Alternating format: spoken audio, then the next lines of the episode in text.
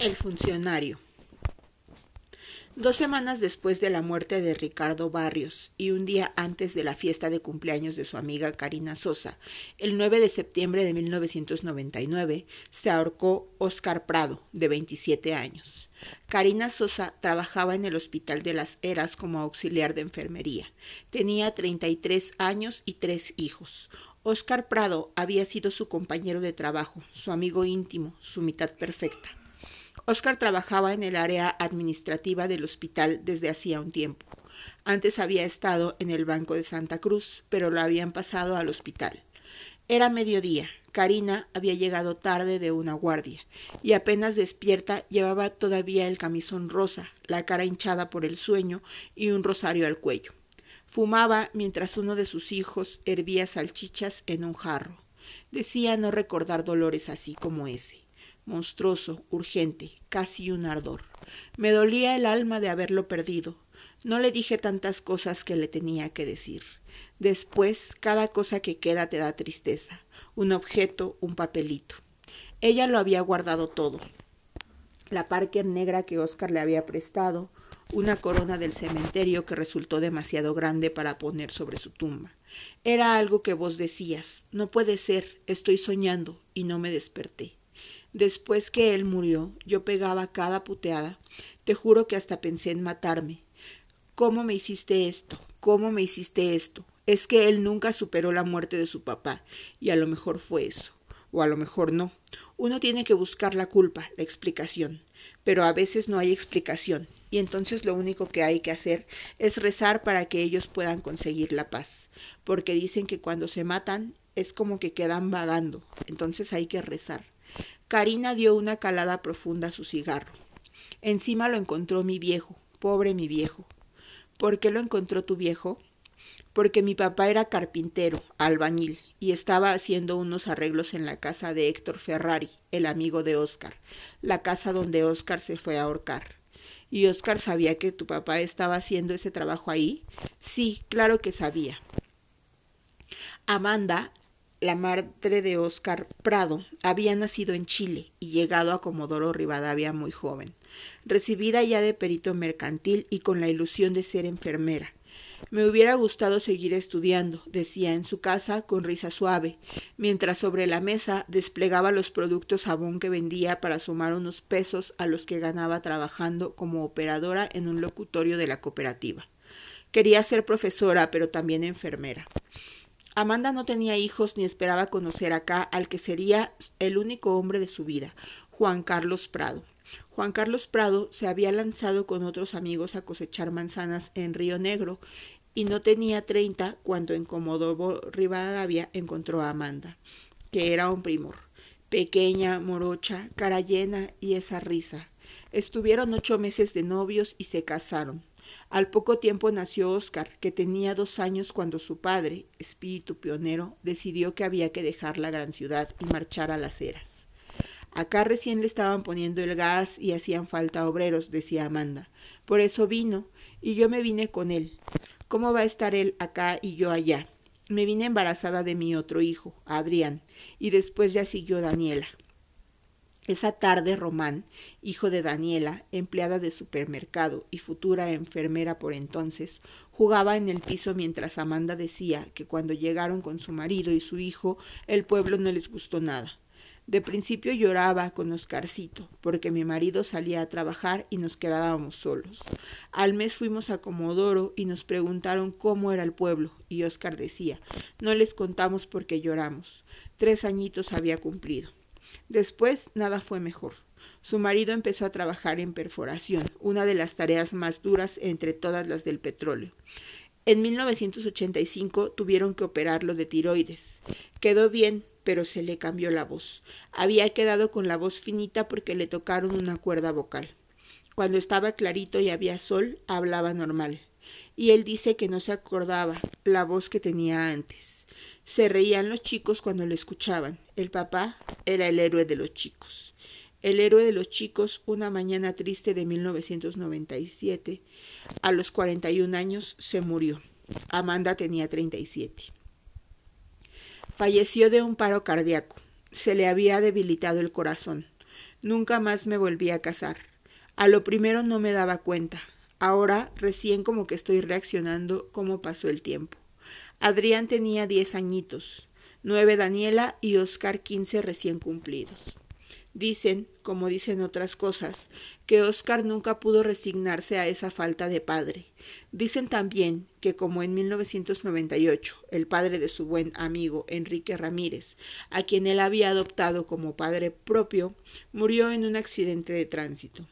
Oscar se deprimió se dice también que en 1999, después de trabajar seis intachables años en el Banco de la provincia de Santa Cruz, le bastaron diez meses en su nuevo puesto en el área administrativa del Hospital de las Heras para verse envuelto en una maniobra turbia de desvío de unos fondos miserables.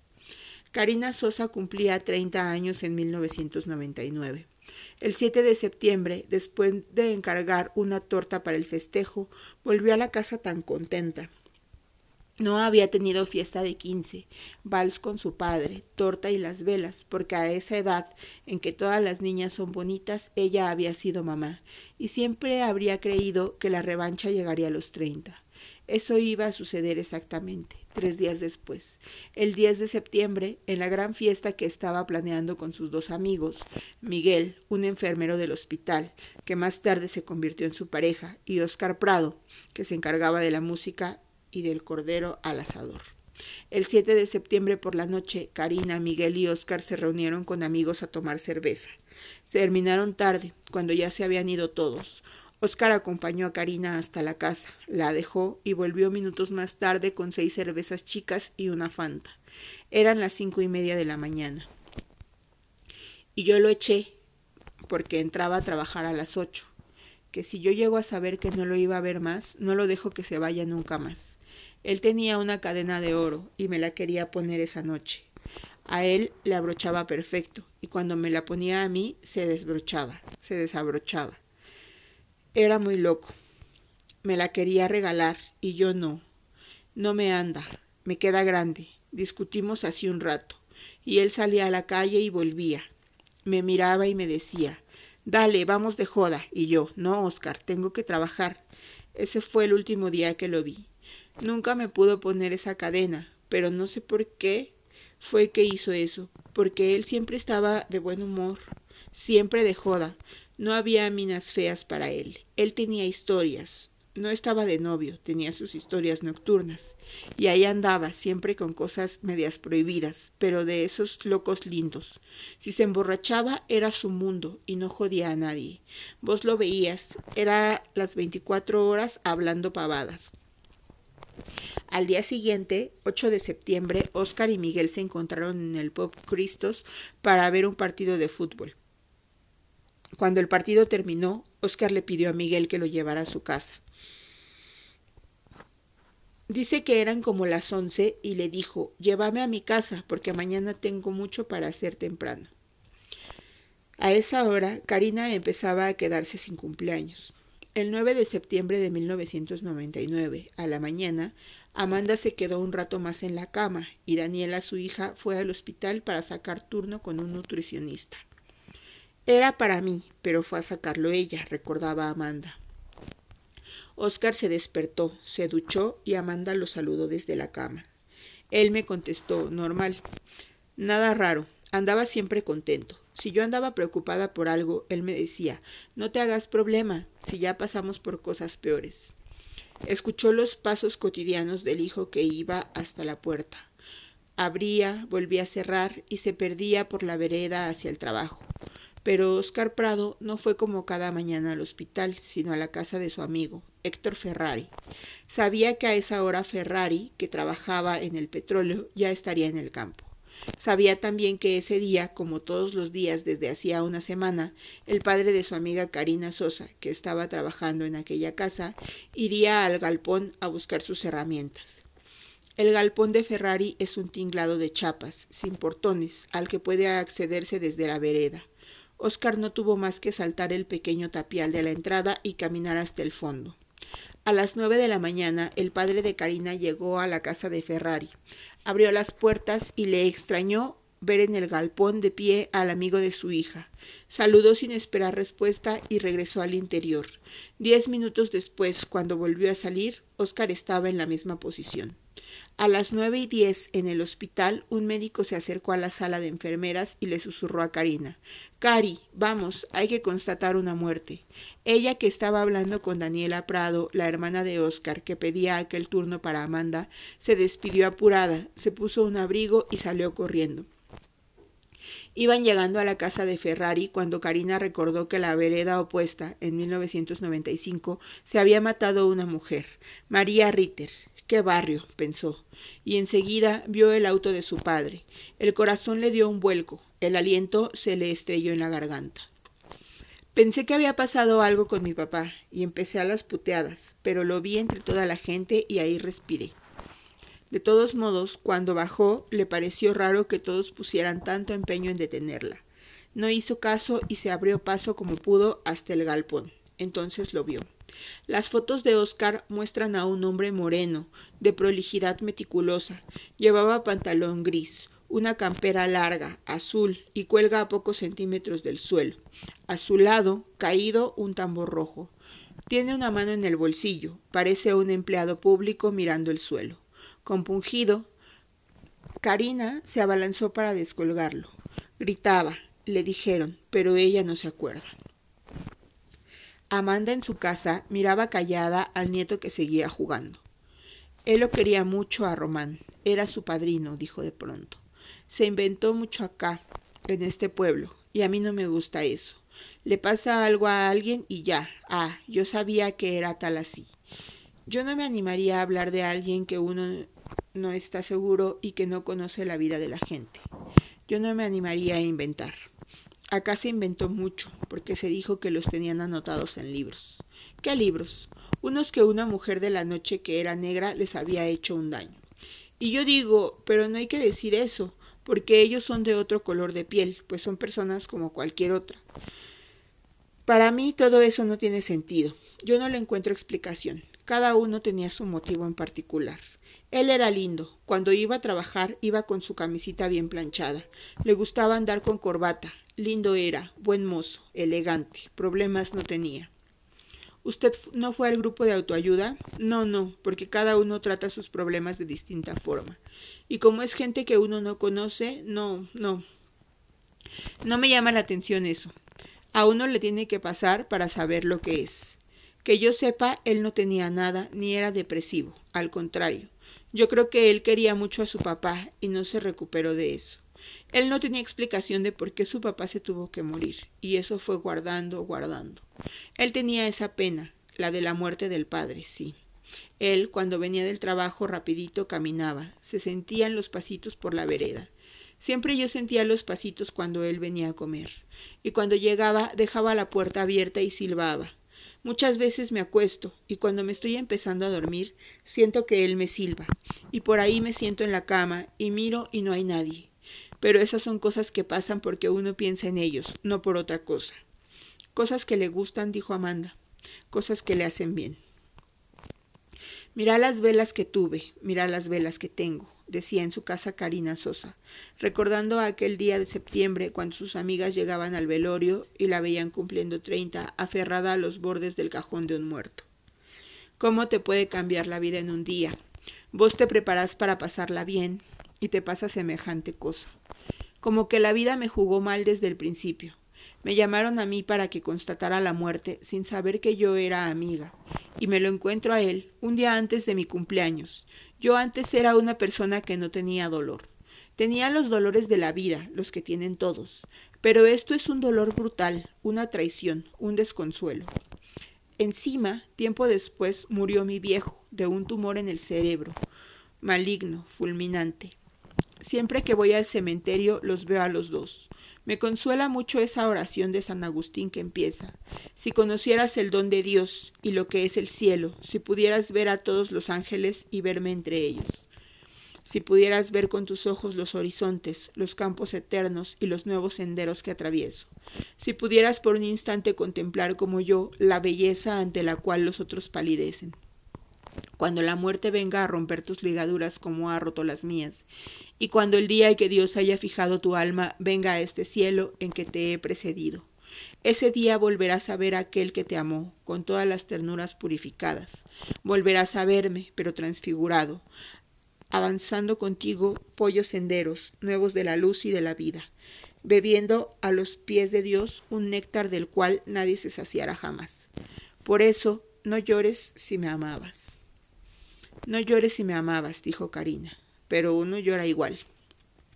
Después de la muerte de Oscar, Karina Sosa asistió durante un tiempo al grupo de autoayuda para personas en duelo, y cree que sobrevivió en parte gracias a eso. De todos modos, tardó tres años en volver a festejar su cumpleaños, y ni siquiera lo hizo en fecha propia, sino el 9 de septiembre, aprovechando el de su amiga y compañera de trabajo, la mujer que la acompañó en la muerte de Oscar y después en la agonía de su padre, Teresa Montiel, la tía enfermera y soltera de Luis Montiel, que tuvo alguna vez que descolgar al sobrino de una soga en aquel otro galpón. El 12 de septiembre de 1999, tres días después de Oscar Prado, Esteban Morales, de 34 años, murió en su casa, después de destrozarla minuciosamente. Aunque es el único caso en que el suicidio no pudo confirmarse, se habla de una mezcla difícil de pastillas y alcohol. Esteban Morales era amigo de César López de Javier Tompkins y solía jugar al fútbol con Marcelo González, que un año y cuatro meses después de la muerte de su hermana Carolina y diez meses después de la muerte de su novia Elizabeth, veía esta vez caer al amigo. Dijo la revista La Ciudad. Es el segundo caso en la semana, aunque difiere mucho de los anteriores. El nuevo hecho trágico que enluta a nuestra comunidad ocurrió este domingo en horas de la mañana en una vivienda del barrio Don Bosco. En una de las habitaciones de la casa 81 fue encontrado el cuerpo sin vida de Esteban Morales, 34, joven libado a la actividad futbolística por haber sido delgado y técnico de varios equipos participantes en la liga local. Según declaró una hermana de la víctima, Morales apareció en su domicilio alrededor de las seis de la mañana. Vengo a despedirme, que hoy no paso le habría manifestado el joven a la hermana para luego retirarse del lugar. Alertada por esta situación, la hermana de Morales lo observó desde su casa. Vive al lado y estuvo vigilando hasta las ocho, en que ingresó nuevamente a la vivienda. Cerca de las nueve, la mujer concurrió a la casa a ver a su hermano, y al no contestar a su llamado, ingresó al interior y lo encontró tirado en el piso de una de las habitaciones, ya sin vida. La investigación del hecho refirió que Morales tuvo una alteración de tipo emocional, ya que se encontró el interior de la vivienda desordenado, con gran cantidad de vidrios y espejos rotos. El médico de guardia del hospital local certificó la muerte del joven como dudosa, a pesar de que no hubo signos de violencia física extraña en el cuerpo, por lo que en ese momento se presumía que la víctima pudo haber sufrido algún ataque. Posteriormente, luego de la autopsia llevada a cabo en las últimas horas del domingo en la ciudad de Caleta, Olivia, se constató que la muerte del joven de 34 años se produjo por un accidente cerebrovascular como consecuencia de una crisis hipertensiva, lo cual descarta la hipótesis del suicidio, aun cuando horas antes del desenlace Morales le había manifestado a su hermana sus intenciones. Lorenzo Morales era un hombre sencillo, que estaba convencido de la muerte por suicidio de su hermano, aunque decía que no había hablado de eso jamás con nadie, ni siquiera con su amigo Alberto Vargas, que había perdido también a su hermana, porque la idea de que pudiera pasarle a él lo aterraba tanto. Acá podrían venir a filmar una película de terror, dijo el día que lo vi y parecía asustado. El Exorcista 4, Ahora se ha calmado, pero el tema de los suicidios fue muy feo. Se hizo mucha reunión para ver cuál puede ser la causa, pero ya después es como que se acostumbra uno también al tema. Pero en aquel año pasaba una ambulancia y ya era a ver quién se habrá matado. ¿Y vos qué pensás que pudo ser? Dicen que había una secta. ¿Te parece que puede ser cierto? Y algo había, porque no puede ser que se están matando así por matarse. La mayoría de estos chicos eran sanos. Por ahí se puede matar una persona que tenga problemas, pero estos eran sanos. Era una psicosis general. Todos decían, uy, capaz que mañana me toca a mí, capaz que venían a buscarlo y se lo llevaban. Cuando yo vi el semblante de mi hermano así, medio amarillo, y había roto toda la casa, yo pienso que a lo mejor alguien le hizo tomar algo. Fue un domingo, porque yo iba a ir a Caleta, y dije no, no voy. Y a las nueve de la mañana me fueron a despertar para avisarme.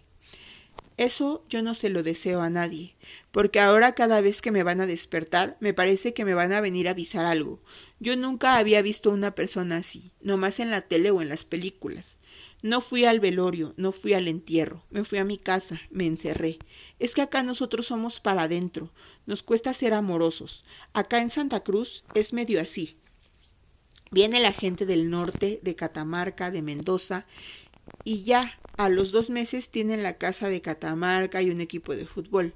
Nosotros no somos así acá. Pero vos y tu familia están seguros de que se suicidó? Ya habían pasado los casos de los otros. No entró uno en la duda de que le había pasado. Ya sabía uno. Yo pensaba que me podía pasar a mí, que me podían venir a buscar. ¿Quién? Cosa de secta. ¿Y qué otra cosa puede ser? ¿En algún otro lugar pasó algo así? Sería mucha casualidad. Después de eso, del extraño caso de Esteban Morales, hubo una muerte más, y entonces todo terminó.